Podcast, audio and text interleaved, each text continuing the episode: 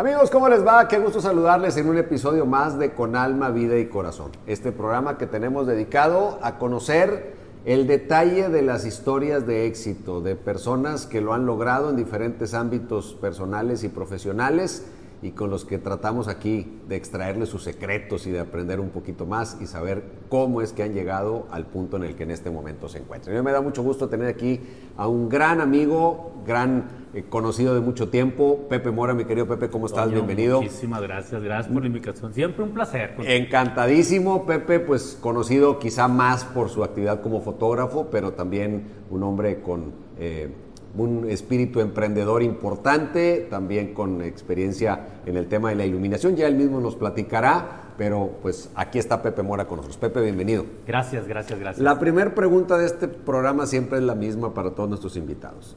¿Qué te apasiona? Fíjate que yo lo tengo muy bien definido, toda la vida, toda la vida. Eh, la luz. La luz. Yo pensé que me ibas a decir la fotografía. Desde niño tomaba fotos. A mí, la luz es, eh, eh, me encanta. O sea, para mí no sé ir a... ¿La luz qué? O sea, ¿qué La transformación que puede dar la luz. O sea, la, la, luz de una u otra manera da vida. O sea, sin, sin, la luz del sol todos estuviéramos muertos. O sea, es una realidad. O sea, desde la luz de abrir la ventana en la mañana. Claro, desde la luz de abrir la ventana, desde que Dios dijo hágase la luz y la luz se hizo, eso me encanta. Yo a mis clientes les digo, ¿sabes qué? Cuando Dios dijo hágase la luz, Mejor hizo el grupo Laya mi empresa. Digo, ¿para qué te complicas? Dame. A ver, ahí vamos, la luz natural y luego lo que podemos hacer con la luz artificial. Claro, Háblame un poquito de eso porque es uno de tus... Eh, yo te preguntaba antes de, empezar a platicar aquí, pues me vas a decir que te apasiona la fotografía y me dijiste, no, la luz. bueno, la, fotografía, acuérdate que claro, es dibujar con luz. Sí, sí, sí. O sea, entonces tiene que ver mucho eso. Para mí, para mí el encantamiento que tiene la luz es esa transformación que le da. O sea, París no fuera París sin ese tono de luz que tiene. Las Vegas no serían Las Vegas sin esos destellos de luces de todos colores y sabores. Entonces me gusta mucho eh, cómo la luz es partícipe de, crear escenarios. O sea, ahorita aquí estamos en un set y si te fijas hay lámparas y se crea un escenario para nosotros. Entonces eso me gusta mucho, me, encanta, siempre toda la vida he estado conectado con eso. Ahora, pues lo he estado conectado porque viene de una herencia, ¿no? Mi padre eh, es iluminador, o sea, mi padre, yo cuando nazco, ya tiene ya 10 años como iluminador, entonces pues ahí está estos principios que, que, nos fueron dando tanto mi hermano como yo, porque los dos somos socios en un tema. Pero es iluminación en todos los ámbitos. En todos. A la luz natural me encanta, o sea, para mí, no sé, ir a una caminata en el amanecer, para mí es fantástico. O sea, esos atardeceres y estos amaneceres. Pero la empresa, ¿qué hace? Mi empresa se dedica a vender luz. Ándale. O sea, la gente piensa que vendo lámparas, luminarios, focos. No, no, yo vendo luz. Y para venderte luz, yo requiero artefactos lumínicos. Pero yo vendo luz, yo vendo, eh, eh, hago, hacemos diseño, hacemos ingeniería y hacemos suministros de equipo de iluminación. Fíjate, qué interesante porque en sí el servicio es el concepto. Lo otro, como bien dices, o sea, yo te diseño el edificio, pues ocupo el block. Claro. Para construirlo. Aquí es lo mismo. Yo te diseño el concepto y qué tipo de clientes. ilústrame, porque me estás abriendo algo que nunca lo había visto como una especialidad. yo tengo de todo. Bueno, eh, hay una, eh, fíjate, sucede algo bien extraño en, el tema de iluminación, porque todos tenemos un criterio de iluminación. Si yo te digo qué luz te caga, tú me vas a decir. O sea, me vas a decir, ¿sabes qué? A mí la luz azulada o la luz muy fría no me gusta, la luz cálida me da sueño. O sea, todos tenemos un concepto lumínico, pero el problema es que menospreciamos al diseñador de iluminación. Tú vas a una obra en Nueva York de teatro o vas a un edificio en Nueva York y hay un especialista en iluminación que se dedicó años a realizarlo. Por ejemplo, el Estado de los Rayados. El Estado de los Rayados, un proyecto de iluminación de, esa envergadura tarda 7, 8 años. O sea, y la gente pensaría, ah, no, llevó un pelado y Colgó lámparas y... No, no, lleva un proceso. O sea, así como hay un arquitecto que hace el diseño de la obra este, arquitectónica, estructural, hay un iluminador. Hay un iluminador. Y así como hay un paisajista, un estructurista, ahí va acompañado el, el, diseñador. ¿Esto, esto es, nuevo? O sea, no, no, no. Siempre ha eh, existido, se ha eh, ido, se le ha ido dando más importancia. Hay un antes y un después. Hay un antes y un después de una persona eh, de la época de los 40, 50, que es Richard Kelly. Richard Kelly, antes de Richard Kelly, el diseño de iluminación no era tan profesionalizado después de él, él crea el método de iluminación moderno, que es luz para ver, para mirar y contemplar. Entonces no es nuevo. La gente piensa que sí. Lo que es nuevo es que ha evolucionado las tecnologías que usamos. Hoy hay muchos más recursos de donde echar mano, ¿no? Peor luz. A ver, por. fíjate, la gente piensa eso. tú, agarras una lámpara incandescente y la lámpara incandescente te reproduce los colores al 100%. O sea, si tú traes un azul, es azul, el LED no. El LED, si bien te va a 85. Ya muy caro, 300 dólares una lámpara de LED, te va a andar eh, reproduciendo al 95, pero nunca al 100. O sea, hoy que decimos, no, una lámpara, tráete una de LED. Eh, estamos retrocediendo en términos de calidad. Está sacrificando el flujo luminoso, o sea, es decir, te entrega un buen flujo luminoso, un buen ahorro de energía, pero te da una luz más, más chafa, menos ah, calidad. Caray, qué interesante. Fíjate, Pepe, yo quiero platicar contigo eh, con esta introducción de varios temas de la parte de la fotografía, de la parte de emprender, eh, ahorita nos platicas de tu libro. Porque a mí me llama la atención que partes tus, premisas en la fotografía y en lo de emprendedurismo del no. Sí, yo soy negativo. Yo cuando llegué por primera vez que Televisa nos, nos contactó contigo para irnos a tomar unas fotos y que empecé a, pues, a ver tu, página, tus redes y demás, decías, no hacemos fotos bonitas. Yo dije, pues ¿a qué venimos? Pues si venimos a, que nos hagan lucir bien, pues venimos de la tele, queremos lucir bien. Es más, vengo a que me hagan verme mejor de lo que, de lo que pudiera mal que pueda estar y resulta que me mandan con Pepe Mora que no, hace fotos bonitas. Y, ni, quiero, es lo peor del caso. Pues ¿cómo? A ver, ¿cómo es eso? Pues es ¿Cómo te vendes así? Yo creo que con eso, eh, de una u otra manera, estamos eliminando la expectativa. O sea, la gente va mucho con la expectativa de la foto bonita, con la expectativa de la foto photoshopeada, donde voy a bajar 10 kilos en la foto. Y eso, eh, a lo largo del camino, o sea, cuando tú creces y, y, y maduras, e inclusive mueres, pues, nos pasó el tema de, la persona de Televisa que, falleció, tu amigo. Mario. De Mario. Eh, lo único que dejamos son fotos. Entonces imagínate dejar fotos que no reflejen la esencia de lo que éramos. O sea, si soy feo, me veo feo. No es que, no es que seas feo, no, porque también es bien relativo. Es como, es rico, pues es que también es bien relativo, ¿no? Comparado con quién o, al gusto de quién. Entonces, creo que nosotros en el tema de fotografía lo que tratamos es de plasmar una esencia, plasmar una pasión de las personas alrededor de sus profesiones, alrededor de su ser, y, eso es muy bonito. O sea, y cuando ya no van con esa expectativa de la foto bonita, ya se relajan o sea, ya, no están preocupados por salir bien o salir mal. Entonces creo que ahí es donde está la magia de no hacemos fotos bonitas. Hoy en el tema iluminación, con todo lo que ya nos platicas, fotografía y tecnología de retoque y demás, ¿cómo se pueden conjugar esos factores para tener algo al final que sí represente la realidad? Definitivamente el ingrediente secreto de la fotografía es la luz, ¿no? Entonces, a mejores fuentes de luz, pues definitivamente también vas a tener un mejor pastel fotográfico, por llamarlo así, tienes mejor harina, ¿no? Eh, el, el, retoque siempre se ha retocado. Tú cuando vas a un museo en París, tú vas a ver estas esculturas y les quitaban el esternón para estilizar la figura. O sea, entonces eh, el photoshopeo, si le queremos llamar así, o la edición siempre ha existido. Siempre tratamos de idealizar la figura humana. O sea, y es válido. Pero no sé hasta dónde es válido. O sea, hasta dónde tu foto sea tan diferente a ti. O sea, es como, no sé, hice la, mi foto tan bonita que hasta leí like, pero me veo y no me doy like. Bueno, hoy, ves, ves fotos de redes sociales de perfil de alguien y luego lo ves en persona y dices, oye, no es la misma persona. Entonces, no sé, ahora no critico, ¿no? O sea, hay, gente que le puede interesar, pero pues imagínate el día de, tu velorio o el día que tus nietos o los, o los, o los nietos de tus hijos vean una foto tuya de este gran comunicador de la televisora y ver una foto donde no eras tú, pues les digo, como que no sé, siento que no sería justo. Lo que siento es que hoy vamos caminando exactamente hacia el lado contrario de tu premisa, es decir, claro. hoy, hoy la tendencia es eh, el Photoshop, arréglame, este, cámbiale y, dejamos de ser nosotros en la foto y en las experiencias que, plasmamos en las redes sociales, plasmamos la vida que, que, o sea, reflejamos los pequeños momentos de la vida que queremos presumir pero no es nuestra vida. Pero volviendo a mi pasión en el tema de luz, es que no puede haber luz si no hay sombra. Okay. Entonces yo como diseñador de iluminación, yo me baso mucho en la sombra. Y la gente a veces, es más, mi socio, que es mi hermano, me dice, cabrón, no vendemos sombra, güey, no, con la sombra no generamos dinero. Claro que sí, porque es un mejor diseño de iluminación, a, lo mejor va a haber menos luminarias, pero a lo mejor el diseño va a ser mucho más poderoso, mucho más atractivo y esto no va a generar más clientes.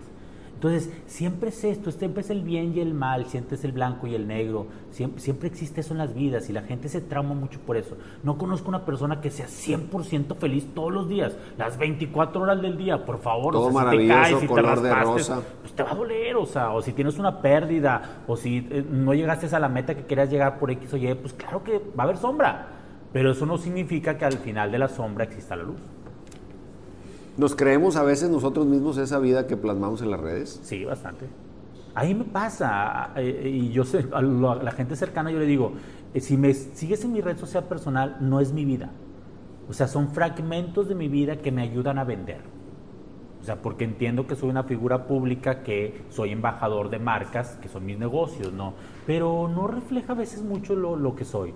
O sea, yo soy una persona que a lo mejor no muy, soy muy social, me dan ataques de pánico y estoy aquí contigo delante de, de- de una cámara. Entonces, es- eso no se ve en la red y tampoco me, me que se viera, ¿eh? o sea, no, no le tengo miedo a eso. Pero es imposible que una red social pueda reflejar todo lo que eres. Es imposible.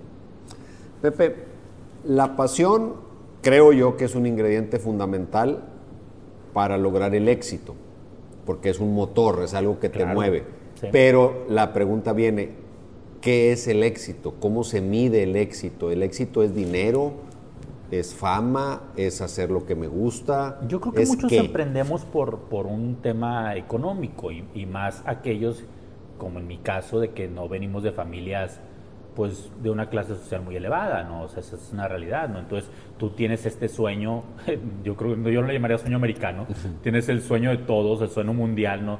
Donde a lo mejor el dinero te va a comprar esa felicidad y pues no es cierto. Yo he visto gente y conozco gente que tiene resueltas muchas necesidades económicas o materiales y enfrenta gravísimos problemas y no es feliz. Entonces, siempre pensamos que para ser felices necesitamos alcanzar lo que hoy no tenemos. Claro. Y el problema es que siempre andamos buscando algo más Sí, es- y se nos eres- olvida. Eres el burrito tras la zanahoria. y Para ti, ¿qué es el éxito Para en mí- tu vida, en tu el- carrera? Mira, no te puedo decir qué es el éxito para mí. Te voy a decir qué ingredientes tiene ese éxito. Uno, de los ingredientes básicos de mi éxito es paz. Tener una paz, tener una tranquilidad. Otro componente básico es vivir la pasión. O sea, hacer algo a diario que me motive a ir y que me motive a crecer. Y la tercera, el componente básico es tener a mis seres queridos o a mis personas queridas en mi entorno dentro de ese éxito, si le quieres llamar. Eso para mí sería el éxito. Claro que me podría gustar un buen carro, claro que quisiera una cámara nueva, claro, pero viéndolo como un objeto. Hoy escribía en mis redes sociales y decía, para un chingón, o sea, un carro es un bonito accesorio, un carro costoso es un bonito accesorio, pero sabe que lo más importante es el piloto y la habilidad para conducir en la vida y en la carretera. Entonces la gente se pierde mucho, ¿no? El carro te lo van a chocar, te lo van a rayar y no, puede, no vas a poder decir, ah, entonces mi éxito estuvo abollado. ¿Dejamos que nos definan las cosas que tenemos? Sí. Y, y el problema es que cuando nos damos la maleta, no existe. No hay. O sea, entonces eh, no- nos estamos matando por algo que pues no te lo vas a llevar. cabrón. Y fíjate, ahí vuelvo a la otra pasión que es mi fotografía, ¿no? O sea, al final lo único que dejamos en este mundo son fotos. Y esas fotos duran dos, tres generaciones. No más.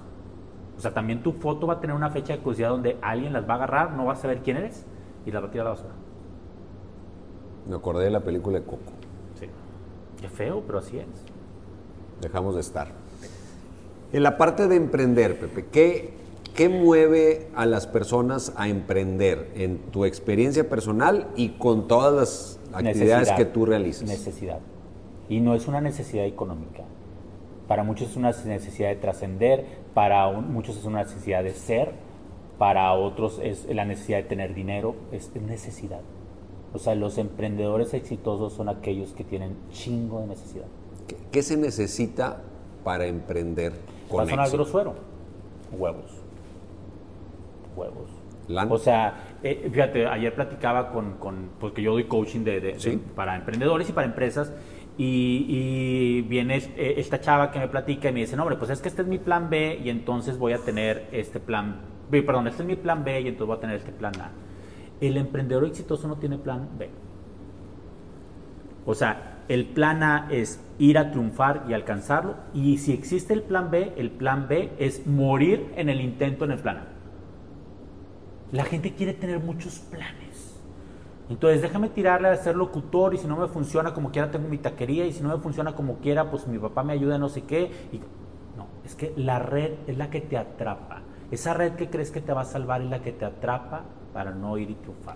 Cuando le apuestas con estos huevos, le apuestas todo a esa pasión y trabajas para esa pasión, el éxito no está asegurado, pero las probabilidades de éxito son bestialmente grandes.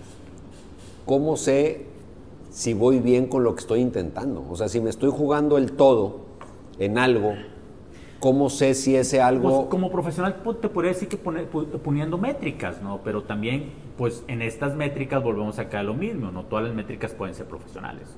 O sea, tú puedes tener una empresa donde tienes muchas computadoras, tienes mucho talento, si tienes una buena instalación del edificio y a lo mejor me vas a decir, sabes que pero en mi cuenta bancaria no tengo tanto dinero. Espérate, no tienes tanto dinero, pero los bienes que tienes acá, ¿qué es?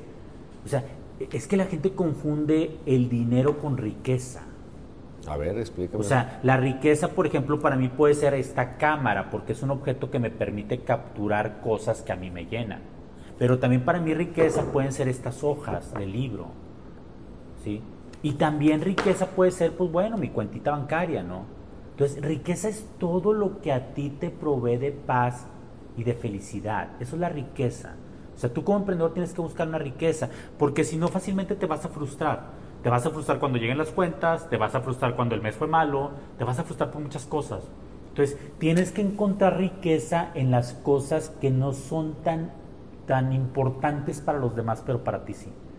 Para mí riqueza a lo mejor puede ser estar con mis hijos disfrutando una película un día y tener una compañía que se puede que pueda operar sola y que me permita estar ahí. Entonces, eso no lo compras con el dinero, no sé si me entiendes. Y la gente se pierde mucho en eso. Yo he visto mucha gente, Pepe, que deja una compañía en donde es empleado, digamos, por expresarlo de esa manera, emprende un negocio y se convierte en empleado de su propio negocio y salió peor. Sí, claro. Porque va a ganar menos, porque al principio a lo mejor no va a ganar ni lo que ganaba allá y está trabajando el triple y está enfrentando todas las broncas. Y antes a las 6 de la tarde se iba a su casa y se acababa la responsabilidad. ¿Es frecuente eso? Claro. ¿Por qué? Bueno, eh, eh, entendamos que en el mundo eh, solamente el 7% de, de la población es emprendedor exitoso. Y, habría que ver del éxito económico que tantos unos, ¿no? Entonces, imagínate, el 93% restante, pues no puede ser que sean infelices. no toda la gente está diseñada para ser emprendedor. Eso te iba a preguntar, si todos podemos emprender. No, todos. ¿Qué se necesita para emprender? Me decías que... Yo creo, que... yo creo que necesidad también hay mucha voluntad, también se requiere tiempo, también se requiere dedicación, pero para que tú, em, cuando tú emprendes algo, o sea, por ejemplo, esa persona que sale de su trabajo y va a emprender un changarro, eh, eh, si, si él no está consciente de que lo que va a ofrecer tiene un valor y un diferenciador importante en el mercado, lo más probable es que no tenga éxito. O sea, yo, yo pude hacer un libro con pastas más baratas, pude hacer un libro sin ilustraciones, pude hacer un libro sin concepto de blanco y negro, pude hacer un libro sin, sin, estudiar cada uno de los textos que iba a poner. Y a lo mejor pudiese ser sido bueno, pero no hubiera sido diferenciado. La gente tiene que entender que lo que la gente consume, la gente consume productos y servicios, pero esos productos y servicios tienen que tener una solución y esa solución tiene que tener un empaque que conecte con el corazón.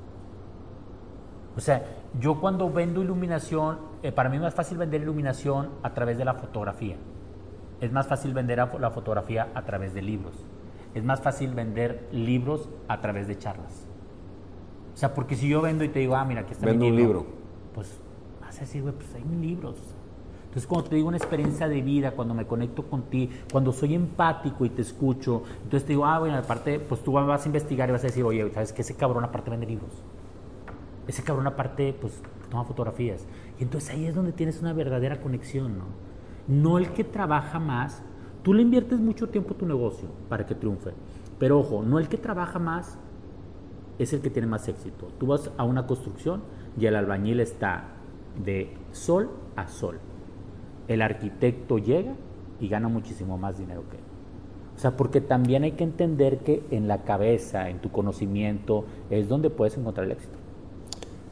A mí me ha tocado en, en diferentes etapas ver que dices, oye, a ver, tal compañero de la, de la secundaria, de la prepa, de la carrera, pues no era de los más brillantes, no, es más, se volaba las clases, pues sí, nomás que resulta que no salió con mención honorífica ni con ningunos honores académicos, pero emprendió un negocio o es exitosísimo en lo personal y en la lana y en todo. o sea, no, no hay una correlación. No, eh, bueno, sí. A ver. Porque en realidad fue inteligente quizás. Quizás cuando tú estabas matándote estudiando el examen, él tenía la inteligencia para pensar en ese examen y pasar con 70, pero ya tenía su visualización de lo que quería. Porque hay que entender una cosa, para poder llegar a la meta, o sea, para que tú tengas, para que tú puedes lograr una meta, tú tienes que saber cuál es. O sea, es como en un maratón, tú entrenas los 5K, los 10K, el medio maratón, porque nunca corres todo el maratón. Entrenas el medio maratón, pero ya sabes que la meta son 42 kilómetros y cacho. La gente no, la gente dice, es que quiero emprender y voy a ponerme unos tacos. Ok, pero si tú en tu visualización no tienes que esos tacos van a estar en Dubái, van a estar en Nueva York y van a estar también aquí en el centro de Monterrey, nunca lo vas a lograr. Te estás boicoteando, no le estás diciendo a tu mente, ¿sabes qué? Si vamos a ir por ello. Entonces, la gente emprende, emprende con miedo. Es que a ver si funciona. Yo no tengo plan B. ayer se lo decía también a otra persona. Yo no tengo plan B. Tengo que llegar a donde tengo que llegar si Dios me lo permite. Pero no tengo un plan B, o sea, no tengo otra opción. Desde muy chico eh, entendí que yo tenía que lograrlo. Que va a haber gente que me va a apoyar, claro, porque el equipo te hace grande.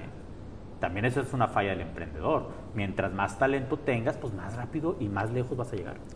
Porque a veces escatimamos en las cosas que nos van a catapultar. O sea, escatimas en pagarle bien o en contratar a un buen talento al que le tengas que pagar mejor que al otro, pero que te va a ayudar a resolver un montón de cosas y te va a hacer crecer. Sí, y ahí la frase célebre, te sale más caro no tenerlo. Sí, totalmente. O sea, yo siempre le digo, pues yo que manejo publicidad y todo eso, te sale más caro no tener una buena foto, te sale más caro no tener una buena locación de tu negocio te sale más caro no tener a ese director comercial eh, talentoso, te sale más caro. Pero tú dices, no, hombre, ¿cómo voy a incrementar mi venta? Digo, perdón, mi, nómina. Pues la tienes que incrementar, porque si no, no vas a incrementar Si no le meto, no le saco. Claro.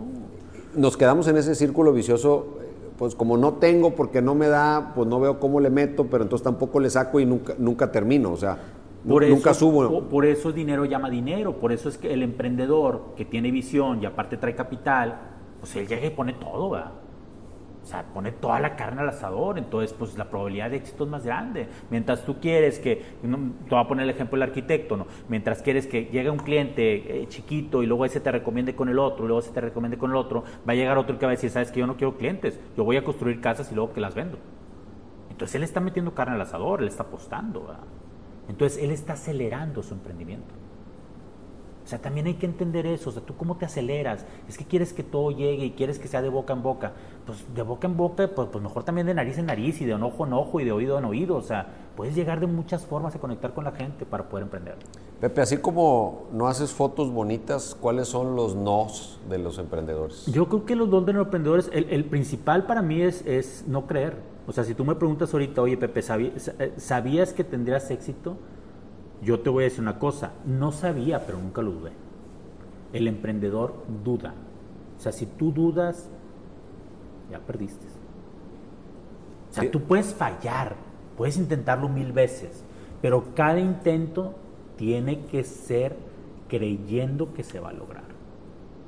O sea, si tú estás convencido de lo que quieres lograr, porque luego te voy a preguntar eso, muchas veces decimos que queremos cosas pero no estamos dispuestos a hacer lo que hay que hacer para lograrlas. Yo, siempre le digo a los chavos cuando me toca alguna plática, les digo, para mí la diferencia entre lo que digo que quiero y lo que realmente quiero es que estoy dispuesto a hacer por unas y por otras.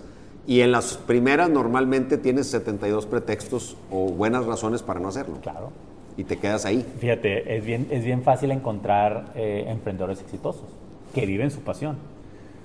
Tú salte en Monterrey a las 6 de la mañana o sea, yo en la colonia, ahí donde vivo, que ahí está la casa tuya, yo salgo a las 6 de la mañana a caminar. Yo no corro, yo camino y subo el cerro. La, gente que tiene esa disciplina de hacerlo a diario, a las dos horas que ya terminamos de caminar, ya vas y te bañas, desayunaste, tú los ves pasar en los mejores carros. Es más, paras en la corona y ves las casas más chingonas. Es que tienen la disciplina. O sea, esos cabrones, y los ves caminando haciendo frío, lloviendo. Entonces, es un tema de disciplina, porque la disciplina te hace hacer cosas aunque no quieras. O sea, eh, para emprender tienes que hacer un chorro de cosas que no te van a agradar, que no te van a gustar, que, que- que a lo mejor tu amigo ahorita se está reventando y se la está pasando con ganas y tú no. Sí, pero al final del camino tú vas a hacer cosas mucho más chingonas y él va a estar empinado. Y sostenidas.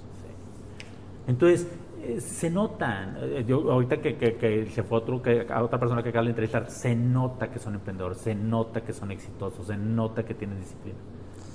¿Cómo, ¿Cómo le hago para saber que lo que, o sea, que tengo las condiciones? Porque ya descubrí que me apasiona. Ok. Ahora, ¿cómo lo hago lana o éxito? O sea, lana quiero decir, ¿cómo hago un negocio próspero, fructífero? No sé si con poquitas o muchas utilidades, pero que, que funcione como negocio. Primero tienes que eh, ser honesto contigo. Yo siempre le digo a la gente, ya tienes la idea, o sea, tienes la idea de hacer un celular, tienes la idea de hacer un vaso, está bien, ya, ya tuviste la idea, ya te enamoraste de ella, la abrazaste, si esto y lo otro. Ok, ahora desenamórate. Cuando te enamoras mucho de la idea, te nublas. No ves las cosas que no son tan positivas. Entonces, desenamórate y determina si tú puedes llevar esa idea tú solo o tú con un equipo a buen puerto. Si no, júntate con especialistas. La gente a veces me dice, oye, es que tengo esta grandiosa idea de este artefacto, pero no sé vender. Ok. O te capacitas para ventas, para ver si tienes esa expertise de ventas, o contratas un cabrón chingón de ventas. Oye, es que sabes que eh, se me ocurre un software bien padre, pero no sé programar. Pues está una persona que se va a programar. El emprendedor siente que todo lo tiene que hacer. Pero tú que estás en la televisión, pues tú no eres camarógrafo. Tú no eres el del sonido. O sea, entonces tú eres muy bueno en lo tuyo, pero tienes que rodearte de buenos que hagan otras cosas, ¿no? Entonces, para que se convierta en negocio, tienes que detectar tus áreas de oportunidad y tienes que detectar mucho tus fortalezas. Fíjate, tus debilidades o áreas de oportunidad, tú las puedes crecer. Tus fortalezas las puedes crecer aún más, porque yo nunca voy a, ganar una competencia de 100 metros planos. Nunca. No tengo las condiciones físicas para ganar una Olimpiada 100 metros. Entonces, por más que me esfuerce, por más que, em, que mi debilidad la quiera fortalecer, no se puede. Entonces, tengo que ver en mis fortalezas, ver cuáles las puedo aún más acrecentar. La gente se queda en las debilidades. Es que sabes que soy feíto, entonces la gente no va a conectar conmigo. No, eres feíto, entonces desarrolla otras habilidades de comunicación. Oye, ¿sabes qué? Es que no tengo el físico para levantar pesas. Ok, ¿qué otro ejercicio puedes hacer? Me gustó mucho el documental de Jordan. Jordan era buen basquetbolista. Para empezar, su hermano era mejor que él. Entonces él tuvo la necesidad de ser mejor que su hermano. Fíjate, la necesidad. Sí. Y luego se convierte en buen basquetbolista. Pero cuando él empieza a entrenar con pesas, se vuelve una estrella. O sea, ya sabía tirar la pelota, ya sabía moverse, pero cuando se vuelve una persona más musculosa, es cuando se vuelve un crack. Es identificar qué es lo que te falta. Tenemos que ser más quirúrgicos. Ahora, no lo supo por él, E- Eso te iba a preguntar. lo supo por un entrenador. Exacto. Exacto. Porque, y luego también la otra, de todas las personas, ¿a quién le creo? O sea, ese es un riesgo. Eh, Estadística. La, la estadística en la vida es, es- es- es impresionante. O sea, estadísticamente yo sé a qué cliente le voy a poder vender. Estadísticamente tú sabes si, si el empleado que tienes te va a fallar. Estadístico, ¿eh? O sea, estadísticamente ¿Como en el fútbol? Pues claro, o sea, estadísticamente ya sabes cuántos goles va a anotar tal, pues es estadístico, o sea, no, no, no hay más, o sea, o sea, estadísticamente en cinco años anotó 10, pues no quieras que el otro año anote 20, ¿verdad? O sea, es una estadística, ¿no? Yo, yo, yo juego boliche y, y ahí siempre te dicen, el, el promedio es el promedio. Claro. O sea, de repente tiras un 30 puntos arriba de tu promedio y te firmo que el siguiente juego vas a tirar 20 abajo y vas a acabar en tu promedio. O sea, no hay forma de que ese, o sea, Fíjate, que de la noche a la mañana Claro, lo, lo Fíjate, mantengas. en los promedios qué grueso, ¿no? Porque un bateador de béisbol, pues ¿cuántas atina de 10? O sea, 3.5, o sea, y eres un buen bateador. Y la gente quiere que en su primer intento lograrlo. No, pues, ¿cómo? Pepe, platícame el libro. el libro, pues fíjate que desde, desde yo, yo soy catedrático del TEC. Entonces, eh, me tocan muchos chavos, sobre todo del tema de arquitectura y de diseño industrial, que siempre el TEC es, es, una, es una institución que fomenta mucho el emprendimiento. O sea, el chavo sale, sale siendo emprendedor, pero ahora cómo. Claro. Entonces, en ese cómo yo dije, oye, ¿sabes qué? Qué padre tener una especie de guía que pues son, es un libro de historias, eh, las divido en cuatro secciones, que es esto del godín, el autoempleado, el emprendedor y el empresario. Ojo, emprendedores son chorro, empresarios no tanto. Entonces lo plasmo con historias de vida que conectan con las personas y que les pueden ayudar a entender que se van a caer, se van a levantar, la van a cagar, se van a levantar, van a triunfar y no lo es todo. O sea, entonces este libro me ha ayudado mucho a comunicar eso y ha funcionado. O sea, es un libro que tiene un año y me ha funcionado muy bien. De hecho, ya hay otro libro y ya viene otro libro. del, mismo, del mismo perfil. Del mismo perfil. El, el que, el último va a ser, eh, bueno, no te digo el título porque soy muy grosero, pero es un libro ya más dedicado a ventas. Porque yo entendí en la vida también que todos somos vendedores. Tú como locutor vendes. El camarógrafo vende su talento. El abogado también vende su expertise. Es más, hasta un padre vende religión para que le den limosna. Entonces todos vendemos y, el, ser vendedor de repente estigmatizamos al vendedor. Sentimos que es el vendedor que le toca la puerta y que, que tampoco está mal, o sea, pues está buscando venderte algo, ¿no? Entonces es un libro que va muy enfocado en esto de la venta. Pero fíjate, a veces pasa eso porque es que me corrieron de la chamba y, y pues ni modo, le entré a, a, ventas. como si fuera lo peor. Una como si fuera lo peor y la otra como pensando que es la tablita de salvación y a lo mejor no tienes cualidades para vender. O sea, no cualquiera es vendedor.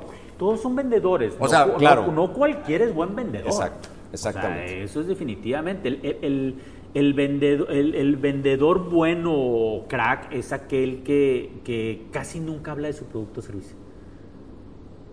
A ver. Sí, por ejemplo, Steve Jobs nos hablaba de lo que iba a ser el aparato, de, de la experiencia que ibas a tener con esas interfaces o todo. Entonces, cuando otra vez te quiero vender una cámara, que pues es una cámara Leica, pues una cámara costosa que una cámara de tu celular hace prácticamente lo mismo, pero cuando yo te cuento la historia de que estas estuvieron en la Segunda Guerra Mundial y que fue la primera cámara que la gente podía tener en la mano, porque antes las cámaras eran muy grandes, es cuando tú te empiezas a conectar. Cuando te digo que los nazis con estas, con estas cámaras fueron las que ellos retrataban y que para salvar la marca se la tuvieron que llevar a, a Canadá, Panasonic, te empiezas a conectar. Entonces ya no es una cámara, ya es una historia. La gente compra historias. Por eso es que la bolsa vale un chingo, por eso es que el Porsche vale un chingo, por eso es que... Bueno, hacemos fila para comprar un iPhone. A mí me decía gente en, ese ámbito, dice, mandan poquitos adrede. Claro. Los Jordan, para que ahorita, se acaben, ahorita, hay, otro con, Jordan. Los Jordan, o sea, los, Jordan salen en 200 dólares, poquitos, y al cabo de que los compran el tenis, algunos ya valen mil, dos mil dólares. Es más, matan gente. Yo siempre digo, a mí no me gusta hacer filas. Nada más por un iPhone haría fila. Sí, claro. Me, tocaron, me, dieron en mi, botón. O sea, algo encuentro ahí que, llena algo que yo quiero. Claro. Y así es. Así vamos, así vamos por la vida. Porque, porque eso que tú dices hablando de Steve Jobs, yo, yo admiro mucho a Steve Jobs y, me sigo preguntando qué estaría pasando si, si no se hubiese muerto, es decir, si hubiese seguido haciendo cosas y generando ideas y demás a pesar de lo complicada de su vida y todo, pero quizá eso fue lo que lo llevó a hacer lo que hizo. Claro, él, se adelantaba, nos daba cosas que todavía no sabíamos que íbamos a necesitar o que íbamos a querer. O sea, tenía una visión. Pues, pero fíjate cómo su éxito lo destruye, no es casualidad como era de cáncer. Sí. O sea, y es más, e, el cáncer era, eh, o sea, era tan raro y era tratable. Él se opera un año después por creer que la medicina alternativa lo iba a salvar. Entonces, pues también, volviendo al tema de qué es el éxito, pues quién sabe. ¿Él fue exitoso? Yo creo que él dejó un buen legado. O sea, yo creo que eh, eh, si, le, si ahorita platicáramos con él, yo creo que él te diría, viví y morí como quise. Entonces creo que pues también puede ser un componente exitoso eso. O sea, porque, porque eh, creo que si no trasciendes también a esta vida, viniste de paseo. Digo, yo, yo entiendo estas nuevas generaciones que hablan mucho de, es que hay que ser feliz, es que hay que viajar un chorro, es que, y, y no tienen nada, y, y lo entiendo, es que la vida de- del millennial está bien padre si mueren jóvenes. Pero ya una persona de 50 años te puede decir que, pues ya viajar te cansa.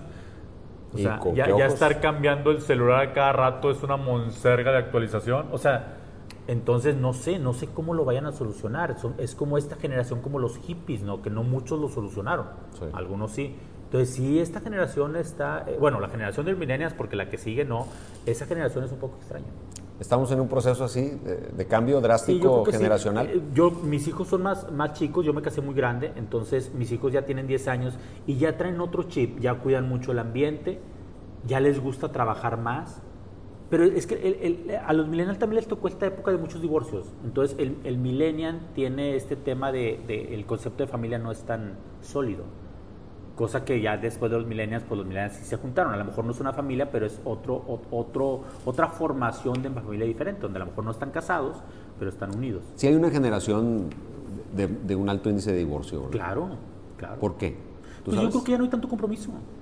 Ya, ya todo es más fácil, o sea, ya, ya no hay, ya, ya, ya estos protocolos ya no, o sea, el, el- ser humano es más libre, pero el problema es que la libertad en ocasiones hay una ligera línea donde se convierte en libertinaje. Y allí no sé qué, ta- qué también, o sea, conozco milenios que son exitosísimos, pero por ejemplo en mi compañía, ¿no? En el tema de esto de, de también de emprender, pues yo ya entendí que mi empleado tiene que tener ciertas variables que yo no necesitaba. O sea, por ejemplo, hay una tiendita donde pueden consumir golosinas, hay su hora de eh, PlayStation, Xbox, ¿sí? tienen acceso a fotografía, estamos llenos de juguetes y muebles de diseñador que les agrada. Entonces, es una dinámica muy diferente. No trabajamos los sábados, cuando yo trabajaba hasta los domingos. Sí. ¿sí? Hay más, hay, eh, en lugar de dar X cantidad de vacaciones, damos el doble. ¿sí? Hay más reconocimiento, cuando a mí el reconocimiento no, no me lo daban, o sea, esa, esa es una realidad de las cosas.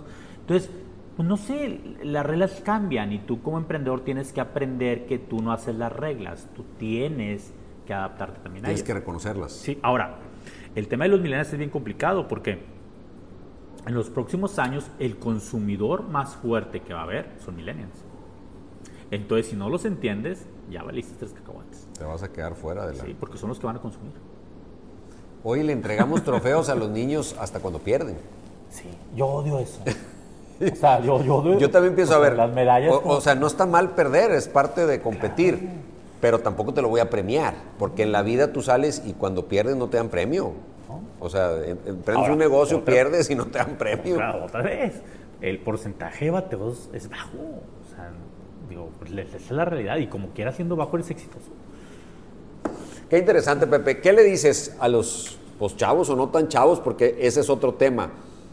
No aflojarle. Siempre puedo emprender, Sí. o yo, yo, yo tengo ya casi 55 años y de repente digo, híjole, todas las cosas que no, o sea, hice muchas cosas. Bueno, mi papá empezó a los cin- eh, cincuenta y tantos. Todas también. las que no hice y todavía me dará el tiempo para hacerlas, ya, ya se me pasó el camión, Yo o sea, ¿cómo, que- cómo yo- resolver eso? le- yo creo que tú puedes morir como emprendedor. O sea, eh, eh, como Godín no. Como Godín tienes una fecha de caducidad. O sea, tarde que temprano te van a jubilar, correr o desapareces. Sí.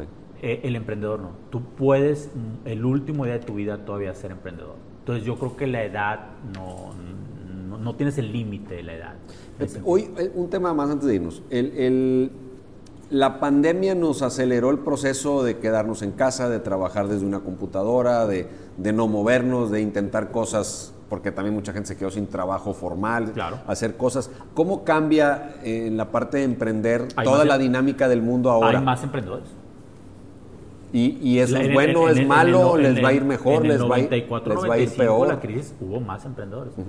Eh, el emprendedor de COVID va a tener la gran ventaja que no tuvo la red. Entonces tiene más posibilidades. O sea, cuando tú no, es- no, no tienes esta red salvavidas, creo que te mueves más rápido. Es que la necesidad es la madre de todas las cosas. Sí. Entonces creo que eh, van a salir muchísimos proyectos interesantes en esta época de COVID. Es más, mi libro es por COVID. O sea, si no hubiera habido COVID, yo no hubiera tenido el tiempo de sentarme a escribir el libro. Esta experiencia de- del aislamiento forzado nos debe llevar a, a encontrar un punto medio y a mantenernos aislados por convicción para poder hacer esas otras cosas que con el acelere normal Yo creo que no sí, hacemos. pero también yo creo que a ti te sucede, o sea, cómo ha evolucionado tanto la comunicación remota. O sea, eh, Hoy te a- das cuenta que la mitad de las juntas que iba a México, pues no necesito ir a México, ¿verdad? Me, me siento en, la, en mi cama, las puedo hacer, o en mi oficina de la casa, ¿no? Entonces eso ha sido maravilloso. O sea, o sea, eh, entiendo que lo otro va a volver a regresar. o sea, también entiendo que el COVID no se va a acabar pronto. eh, o sea, de- es- es- es- estas pandemias duran años. Sí. La gente cree que mañana se va a Sí, acabar. que en enero nos van a decir ya se acabó. No, no, esto va a durar años, pero, pero sí creo que hay una evolución. Eh, El, el ser humano es, un ser tan lleno de virtudes. Nosotros nos adaptamos. O sea, eh, eh, el ser humano vive el constante cambio. Sea, cambia y cambia y cambia y el que se adapta sobrevive. Entonces eso es lo maravilloso de ser un ser humano. ¿eh? O sea, la gente eso no lo entiende. O sea, eh, yo, yo, yo siempre a los emprendedores que van conmigo les digo, es que tú, tú ya eres diferente, ahora sé único. Pero somos tan especiales, eh, somos tan inteligentes que podemos generar cualquier cosa que nos propongamos. Solo que todos tenemos herramientas diferentes. O sea, un europeo, un americano, quizás tiene acceso a herramientas que nosotros no tenemos. Pero eso no significa que nosotros como mexicanos no podamos llegar. De hecho, México es uno de los países con más emprendedores en Latinoamérica. Y Monterrey ni se diga, o sea, Monterrey se cuece aparte de toda la República Mexicana. De hecho, mi libro se vende mucho fuera de Monterrey porque en Querétaro, eh, Veracruz, en Guadalajara, en Ciudad de México, al regio lo ven como emprendedor. O sea, lo tienen etiquetado como grandes emprendedores. Pues Pepe, muchísimas gracias Pepe, por, gracias compartir con nosotros eh, todos estos conceptos que sé que a mucha gente le, le van a hacer clic y lo que me gusta es que no, no estamos hablando para alguien en especial de, de cierta edad, de- es en general para y todos. emprender no tiene que ver con un negocio. O sea, claro que emprendes un negocio, pero también emprendes un viaje, también emprendes una relación, también emprendes eh, eh, alcanzar un, un nuevo puesto. O sea, a diario emprendemos. Entonces hay que emprenderlo bien y no hay que aflojarle. Y mi consejo final es no le aflojes, cáete, fracasa, pero no le aflojes. Síguelo intentando hasta que se logre. Yo me quedo con el título de tu libro. Dice, si a pendejo te dedicas, nomás no le aflojes. O sea, lo que quieras, no, no Lo le hace. quieras. Pero Hasta el fondo. Hasta pronto. Muchas gracias, Pepe. Hombre, gracias, Toño. Un placer. Pepe Mora aquí con nosotros en Con Alma, Vida y Corazón. Los esperamos en la próxima.